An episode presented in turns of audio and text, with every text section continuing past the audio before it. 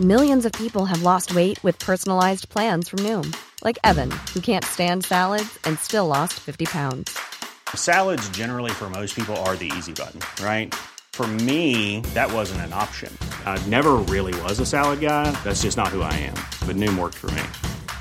Get your personalized plan today at Noom.com. Real Noom user compensated to provide their story. In four weeks, the typical Noom user can expect to lose one to two pounds per week. Individual results may vary.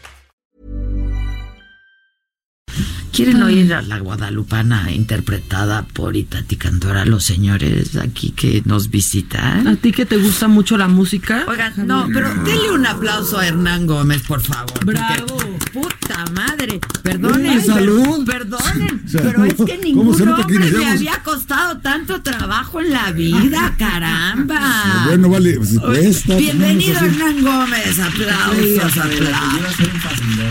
No, de facilote nada. Es un, es un honor tener aquí a Hernán. Un honor, un gusto. Ah, No quieras quedar bien. No, tú me cae muy bien. señor Lozano. Me cae muy bien. Igual que le tengo mucho respeto. Bueno, Hicimos y un esta pacto, Hicimos un de pacto civilidad. previo de civilidad. De civilidad. Claro. Lozano y yo. Bueno, pero Así no le quiten frescura. de que íbamos a tener una discusión este de altura, De altura. que no nos vamos a insultar. Sí, sí, sí. Una Igual y, no, igual ¿no? y no te vamos a dar el rating que te gustaría. No, vamos está a bien. Pero nos vamos a No se va a levantar y se va a ir como ordinario, como Mira, ya que con que no se vaya. Nadie se va a no levantar. Se va a levantar. O sea, pero vienes de, de eventual o ya vas a ser de planta? Eh, o, o- Según, o estás ¿verdad? probando hoy qué va a pasar. Sí, para ver qué prestaciones se te otorgan. Así de ya tráiganle taza Luego ya y discutimos pluma. las prestaciones. Sí, mira aquí, mira yo aquí. también voy a mandar a mi representante para ver el tema de los honorarios y esas cosas. ¿eh? Porque fácil. Sí, que para que lo afilien. Oye, ¿Por qué traes lentes oscuros, Adela? Porque porque- cruda.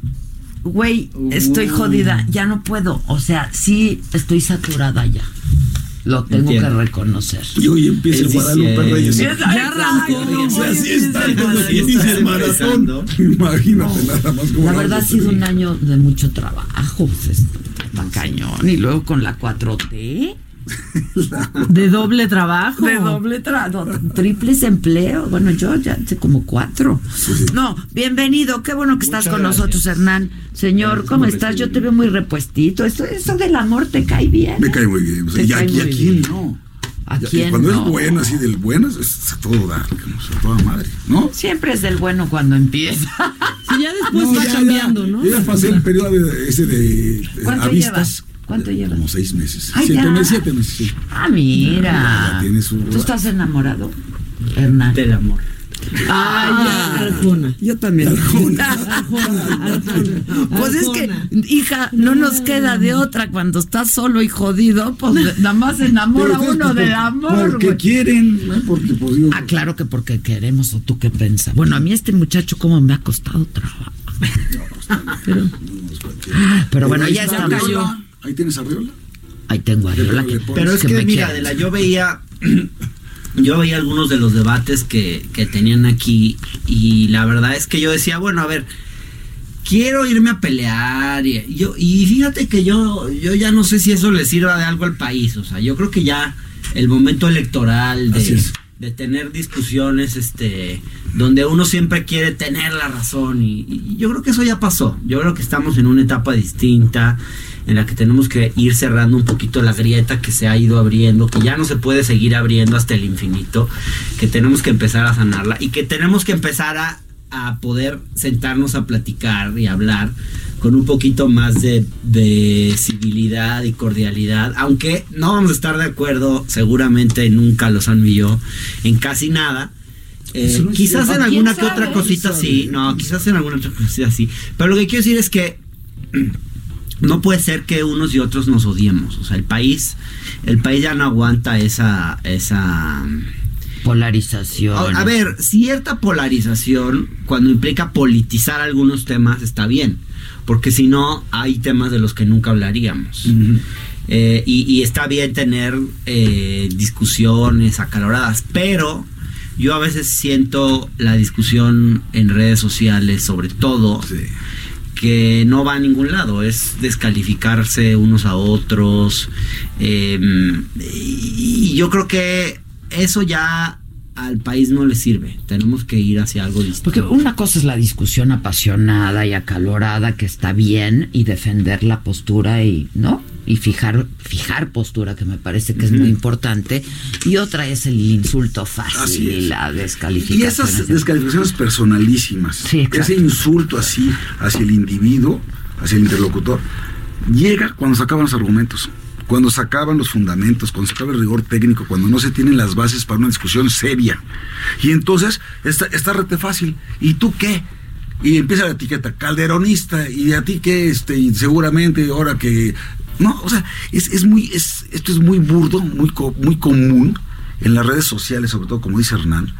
Y yo que sí creo que el país amerita que hagamos análisis de lo bueno y de lo malo que está pasando, porque más allá de un sexenio, tenemos mucho país por delante, caray. Y, y, también ves a una oposición muy desdibujada, muy poco articulada, con muy poca o nula estrategia.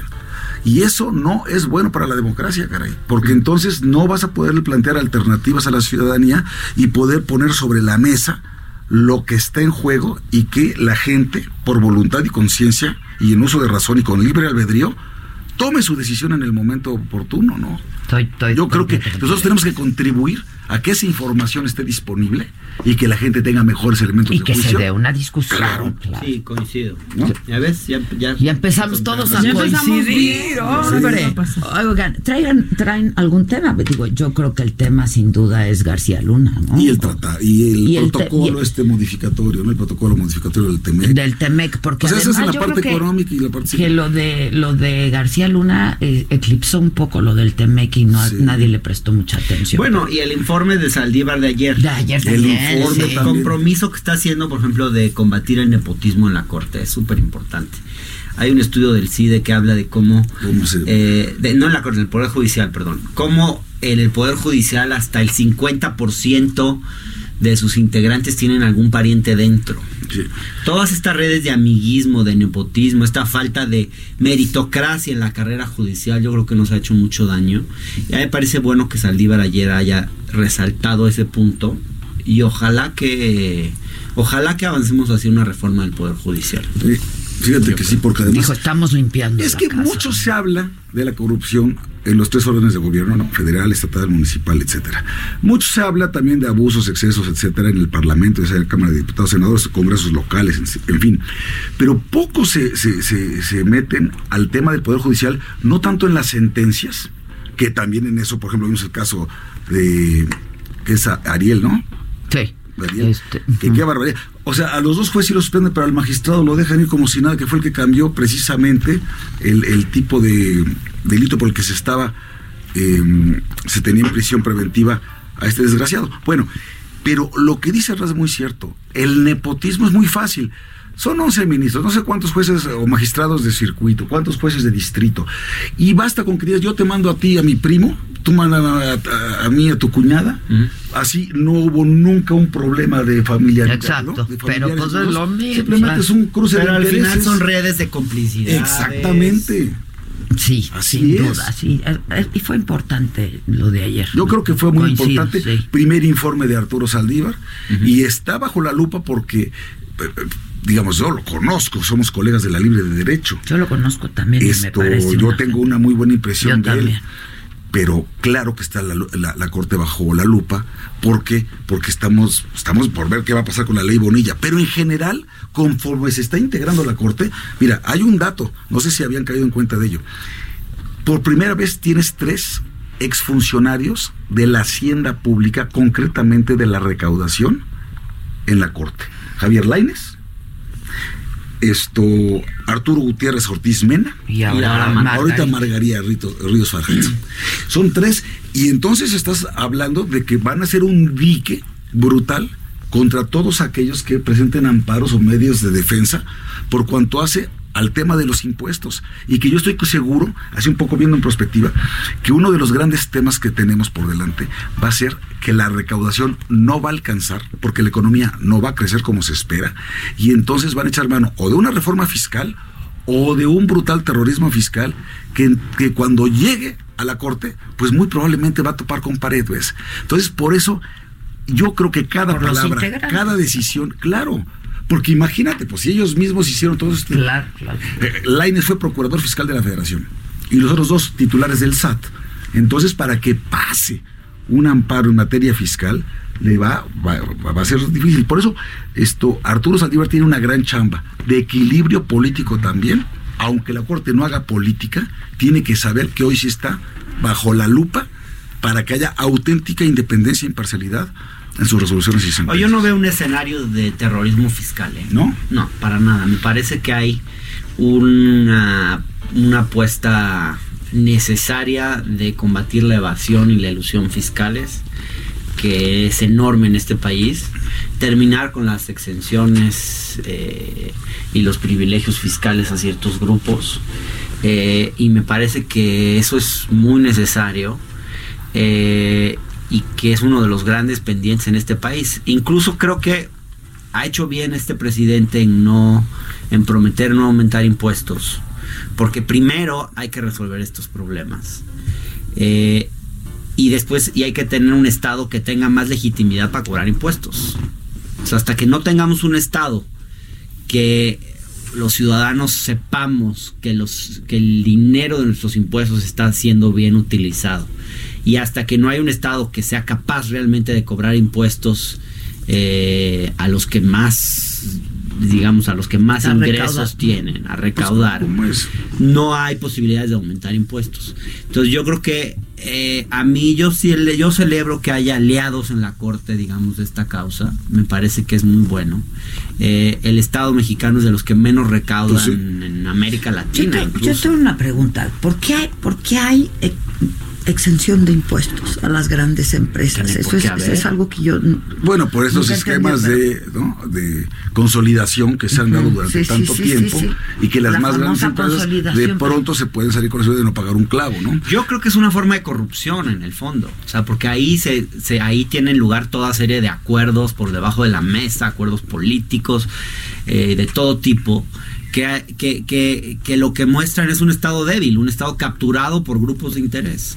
Pero también me atrevo a decir una cosa. Si está conforme a derecho, tampoco es corrupción, simplemente la ley así lo, lo, lo Exacto, dispone. pero hay ¿por qué corrupción legal, ¿eh? ley? Bueno, es lo que yo no bueno, corrupción Bueno, legal. pues yo creo que porque se pensó que esa era una manera de incentivar inversiones y de poder reinvertir en el mismo centro de negocios o en el mismo grupo de interés dinero en lugar de darlo al fisco, por ejemplo. Sí. Pero yo sí creo que igual, eh, pienso que eh, con Hernán, que se abusó de esa De figura. eso, muchísimo. Ahora, bien, por ejemplo, si ganas hasta 5 Porque era hasta arbitrario, era caprichoso, era- Pero, pero a ver, un tema que sí debemos poner sobre la mesa es, ¿por qué demonios los que estamos en esta mesa no pagamos IVA en alimentos y medicinas? Eso sí está mal. Yo sí creo que el impuesto al consumo no debería ser generalizada la exención. Ya que estamos hablando de exención. Déjame hacer una pausa y regresamos con esto entonces, rapidísimo. Pero se está queriendo escapar del tema del día, ¿eh?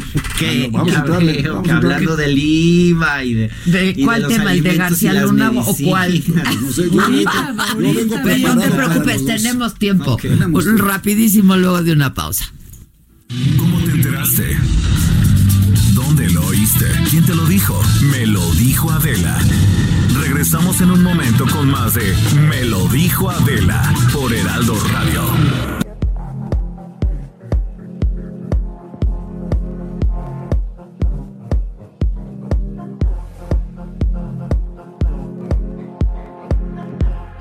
Estamos de regreso. Hernán Gómez está con nosotros. El señor Lozano está con nosotros. Este y bueno, si quieres para, para concluir con este tema y Bueno, pasar a lo de García. Bueno, yo lo que creo es que va a haber una reforma fiscal en este sexenio. Le gusta o no le gusta al presidente, va a ser necesario, no va a alcanzar la recaudación, ni la tributaria, ni por la producción petrolera.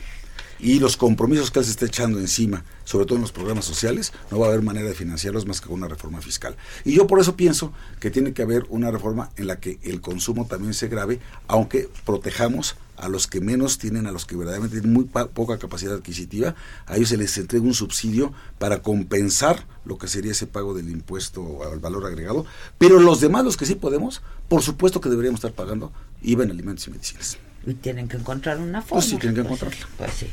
Sí, Yo creo que ante la esa es una solución que se ha dado desde la idea de que eh, desde una idea de eficiencia, pero no desde una idea de justicia.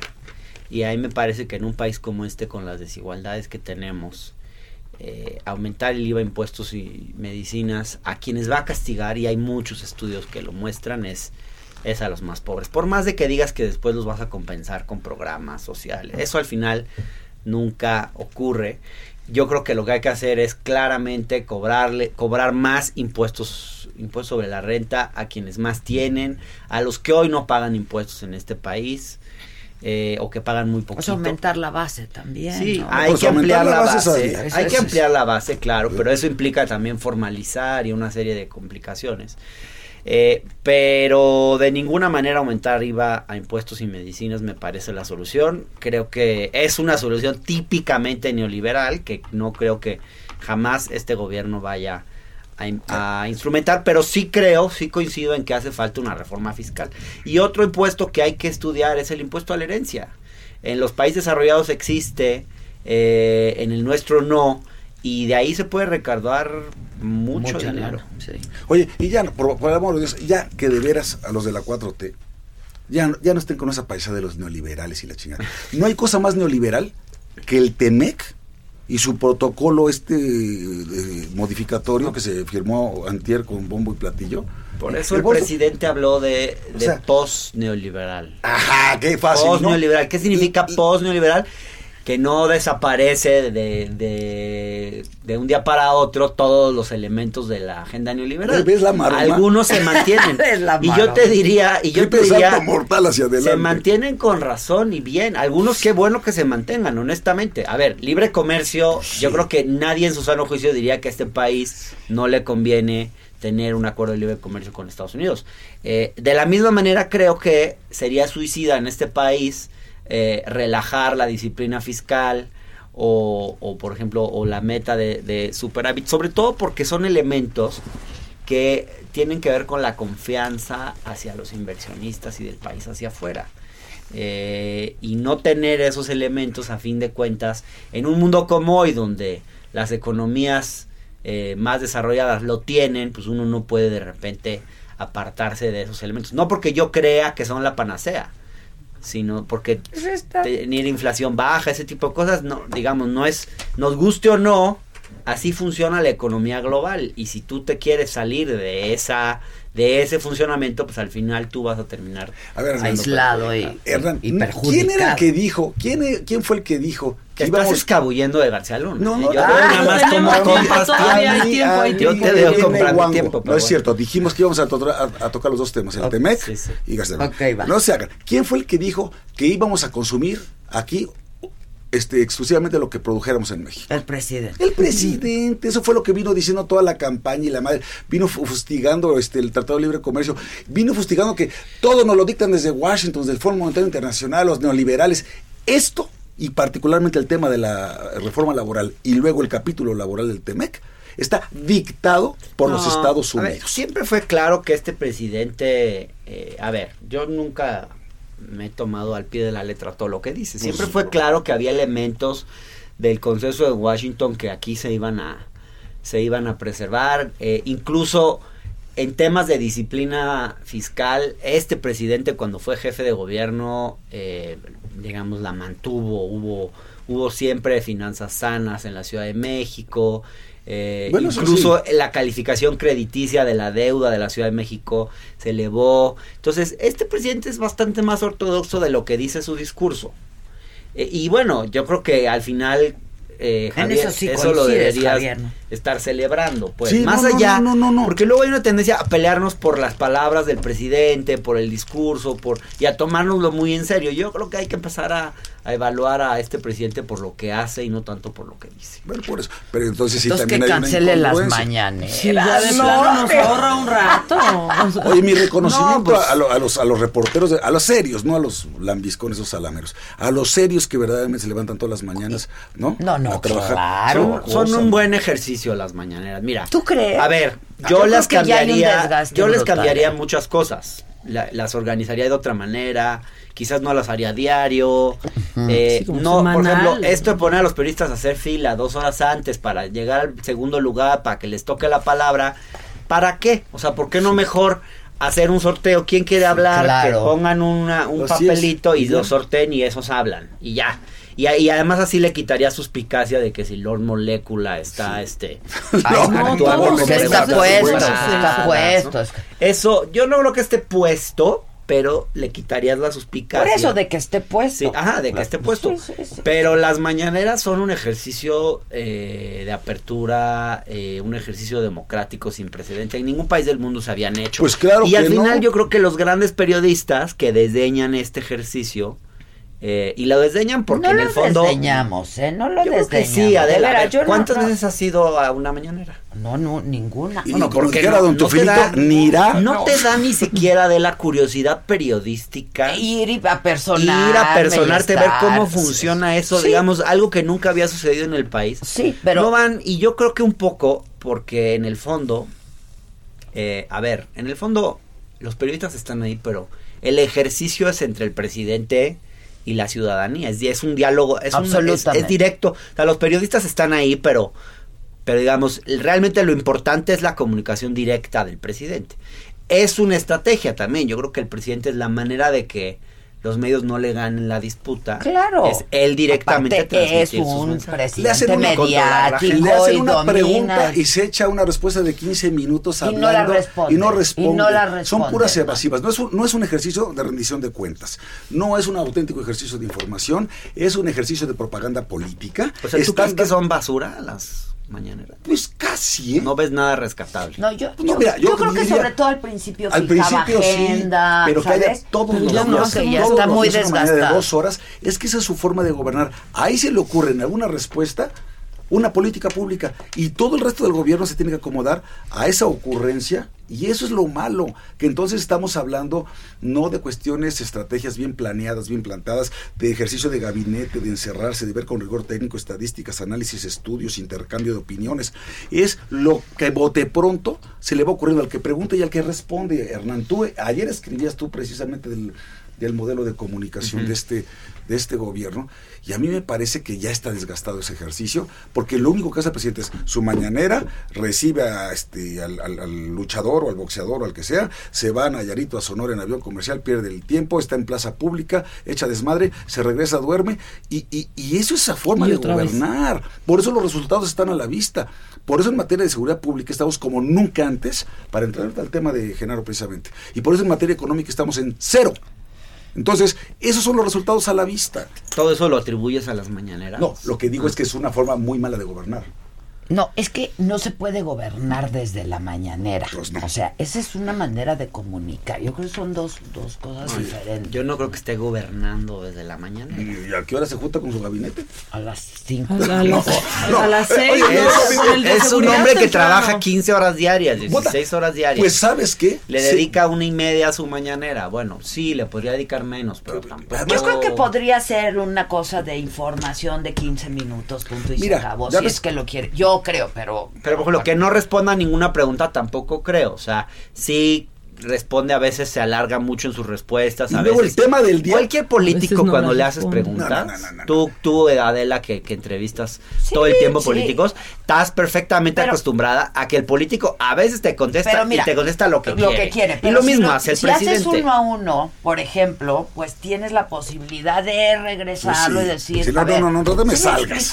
Claro. En fin. Pero yo he visto ¿Cuál? que también de repente, mira, fíjate, le dejan preguntar hasta dos o tres veces. ¿eh? Le le- es que no quiero incomodar a Javier. Porque sé que es un no, tema que le pesa. Porque es su primera vez. como es la primera pesa. vez, le estoy A dando mí la no chance me de, pesa. de A que ganes me más pesa, tiempo. a mí no me pesa. Este, no, pero sí, sí decía, eh, ya con esto para terminar, este, sí me parece que, eh, que las mañaneras eh, son un ejercicio sin precedentes, que los periodistas, los grandes periodistas las podrían aprovechar mucho más, que podrían ir más de acuerdo entre sí los propios periodistas a ver qué temas le plantean, cómo acorralan al presidente, cómo le sacan más información. Así y no le han sacado suficiente partido a este. Pero el día que ser, pasó todos empezaron a pelearse también.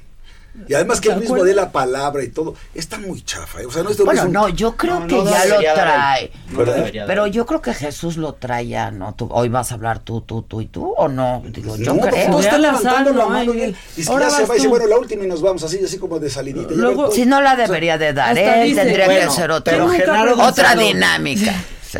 A ver, Genaro García. Déjame, empezar con un tema porque, porque aquí que empiezan con insinuaciones de que es un tema que incomoda. A ver, venme a los Bueno, a ojos. mí me incomodaría si Ah, hubiera bueno, sido bueno, secretario bueno, de un ah, gobierno. Déjame decirte una cosa. que, que Yo pase me hago esto. cargo de mis actos, Ok. de mis dichos y de mis hechos.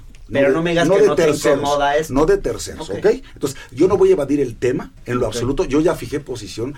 Cuantas veces me han pedido entrevista en las últimas horas, le he entrado, he dicho, he opinado en Twitter y aquí estoy. A ver, yo lo único que creo que en el caso de García Luna, por supuesto que como amigo, como compañero de gabinete, como alguien que lo conoce, claro que te duele ver a una persona así en esa situación. Segundo, partamos de un No, bueno, pero más allá que te Pero es más allá de eso, Espérame, espérame. Javier. O Pues, sea, ¿Me dejan terminar con un demonio? es como para deslindarse del calderonismo. Espérame, espérame, espérame. Yo no voy a deslindar del calderonismo. Pues ¿por qué lo voy a hacer? Yo fui secretario del Trabajo orgullosamente de un gran presidente de la República que se llama Felipe Calderón Hinojosa, que es un hombre honesto y honorable y que siempre lo voy a defender. Ahora, que el señor esté siendo señalado en las Cortes de Estados Unidos por acusaciones muy graves y muy serias es algo que por supuesto se tiene que llegar a fondo pero hay que partir de la presunción, como los mismos estadounidenses están diciendo, de la presunción de inocencia y del debido proceso. ¿Quiénes están declarando en contra ahora de, de- de García Luna? Pues que el rey Zambada y que Ya sabía que cuántos- ibas a decir No, pues, no, eso. O sea, puro impresentable. No, pero, por eso, espérame. Es que si Pues esas esos las son los acusaciones, testigos protegidos, son testigos, pues es la pues figura entonces de habrá los que ver testigos Si protegidos. más allá de ver, los Javier. dichos de un testigo protegido, ¿Me permites? hay rigor técnico para decir, efectivamente, se robó un dinero. Si estuviera siendo procesado en México, también eh, probablemente estarías eh, argumentando incluso persecución política, como lo hizo, por ejemplo, Gabriel Cuadri en un tuit diciendo que incluso ya hablando de persecución política cuando son las cortes de Nueva York. Yo creo que, a ver, yo creo que esto sí deja muy mal parado a Felipe Calderón y a su administración. O sea, el hecho O sea, tú ya lo das por un hecho. No, no, yo no puedo dar por un hecho algo que se está investigando. Ah, bueno, entonces Pero vamos a ser simple, serios. el simple hecho de que se ponga en duda la honorabilidad, la honestidad del hombre fuerte de ese gabinete, que fue el hombre más fuerte, de la política más importante de la administración de Felipe Calderón, que fue la guerra contra el narco. Y el hecho de pensar que esa política estaba sesgada por eh, la eventual alianza que tenía o por producto de una corrupción del cártel de Sinaloa, que por cierto, según escribe Ricardo Rafael hoy, eh, era el más letal. O sea, seis de cada diez muertes eran producto del cártel de Sinaloa. Pues eso hace pensar que la propia guerra contra el narco, digamos, pudo haber estado este, orientada o pudo haber sido incluso un montaje y que aquí murieron miles de personas a costa que, que, que hubo gente que se enriqueció a costa de la muerte de miles de personas. Entonces, la acusación es como para tomársela muy en serio. Muy en serio, pero lo que también Digamos, es lo que tomarse muy claro en serio. que hay presunción de inocencia, Pues desde sí. luego. A ver, insisto, no podemos decir que si es culpable desde acusación- ahorita. Si tu acusación es de unos testigos protegidos y de unos que están siendo señalados, denunciados, que fueron extraditados por el mismo gobierno, que dicen que, que les benefició, ¿no? Sí, Con- sí, sí, sí. Pues con esos salvoconductos, con ese trasiego de la droga, con todo esto, como que es un poco in- este, inconsistente. Le dieron premios y reconocimientos a García Luna. El enlace del gobierno de Calderón con la DEA era García Luna. Lo tenían en la- el más alto de los reconocimientos. En Estados su labor- En Unidos. Estados Sí, sí, Unidos. sí, sí. Lo primero que hizo después de estar en México, el- de terminar en el gobierno de Calderón, es irse a vivir a Estados Unidos. Lo que pasa es que Estados Unidos tiene una justicia independiente. No, tiene un poder eso. judicial independiente y tiene una justicia A lo que voy seria. es que si estos elementos supuestamente Fuesen ciertos, Fuesen ciertos. no lo sabían allá, esa es la pregunta. Eso también, ¿no? No sé si me explico. Es qué raro que los A propios ver, gringos. no ahora- veamos a, a los gringos como si fueran una sola cosa. O sea, es un país complejo donde una cosa es que, eh, que García Luna fuera, digamos, bien recibido eh, por parte del Poder Ejecutivo, No, la de la. DEA, etcétera. Y otra cosa es son los jueces de ese Bueno, país. por eso. Entonces, yo lo que pienso, a ver, y sí, y hay que decirlo también como ese, si la hizo que la pague y qué vergüenza. Porque entonces sí estaríamos hablando de una gran traición a México Y desde luego al presidente de la República que Esa es mi pregunta. Pero esa hay es que mi decir pregunta, algo. Eh, A ver, esto presidente- es para que el hombre termine en la Haya, ¿eh? Estos son crímenes de lesa humanidad. Sí, porque O sea, hubo- enriquecerse a costa gente. de la muerte de quizás de 200 mil personas, que es lo que ha generado la guerra contra el narco.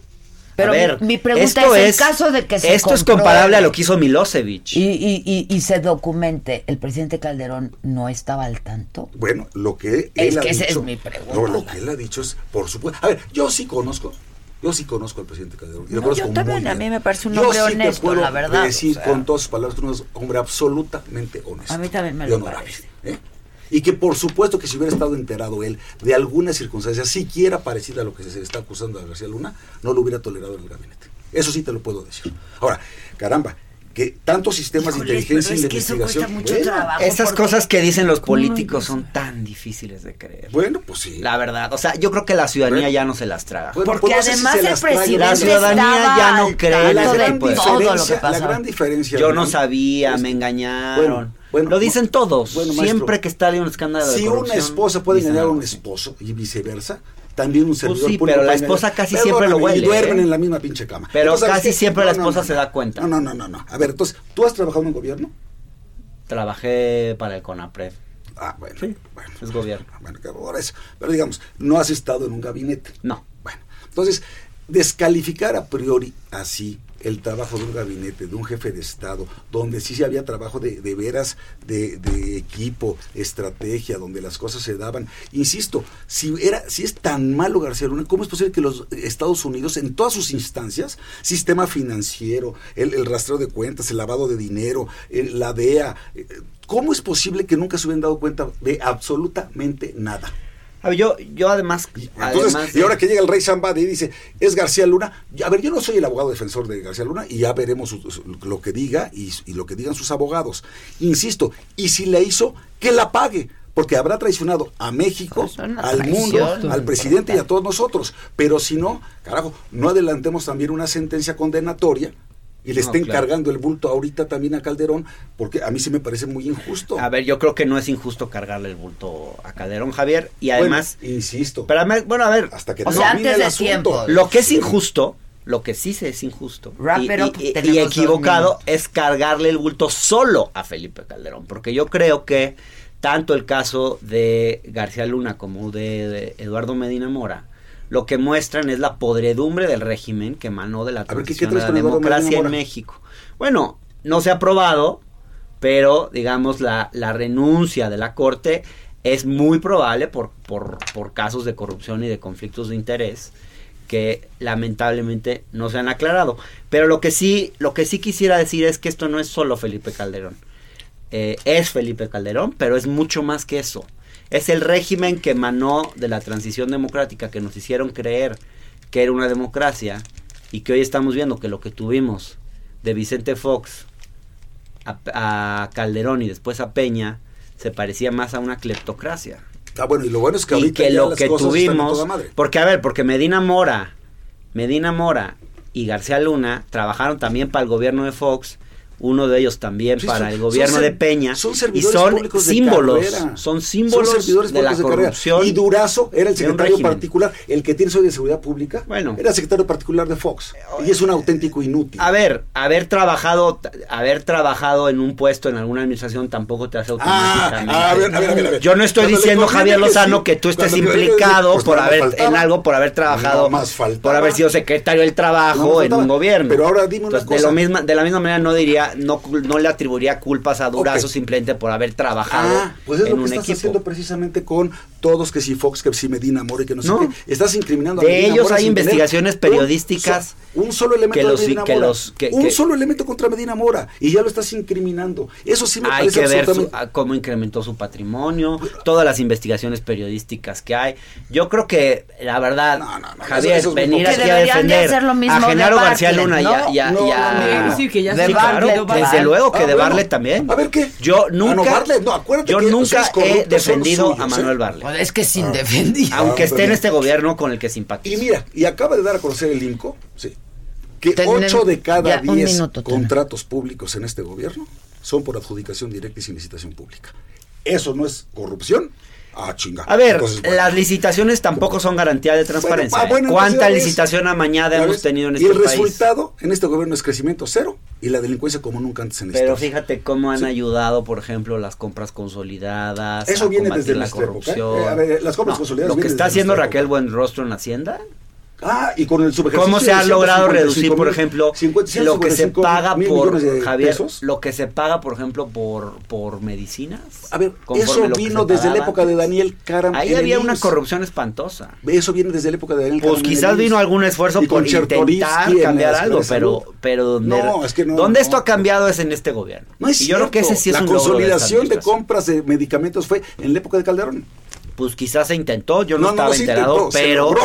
Pero este Pues, dale una investigadita. pero cuando cuando este gobierno llegó, las compras del IMSS, por ejemplo, las hacía cada una de las delegaciones. Bueno, Ahora se están haciendo y se está ahorrando muchísimo dinero. y con un subejercicio de 155 mil Bueno, millones de pesos. obviamente Y un- estos cambios Y un desabasto toman brutal. Y un desabasto de de medicamentos. de medicamentos. medicamentos. Bueno, yo creo que se ha ido solventa, se ha ido solucionando eso. Más o menos, Poco a poco.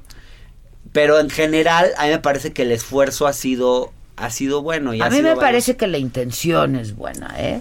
Pero O sea, obviamente de- no vas a, no ibas a lograr un sistema ¿Cómo? eficiente de compras consolidadas de un día para otro. Claro que hay afectaciones, claro que hubo desabasto muy lamentable.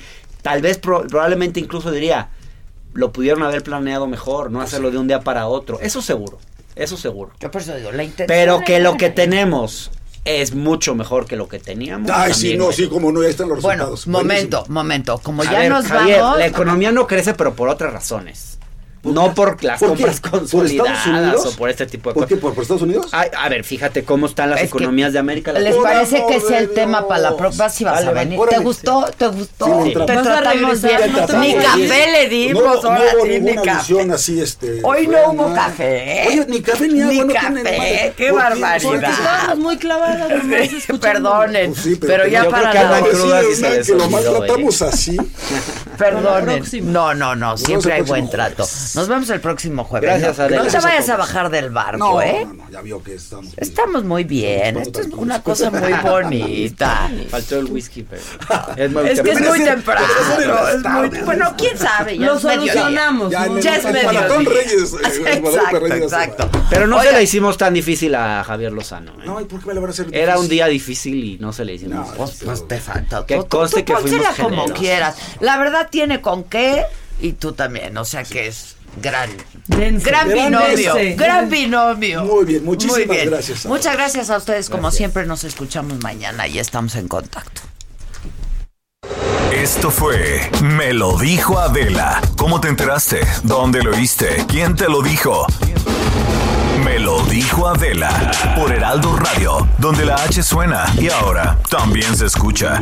Una estación de Heraldo Media Group.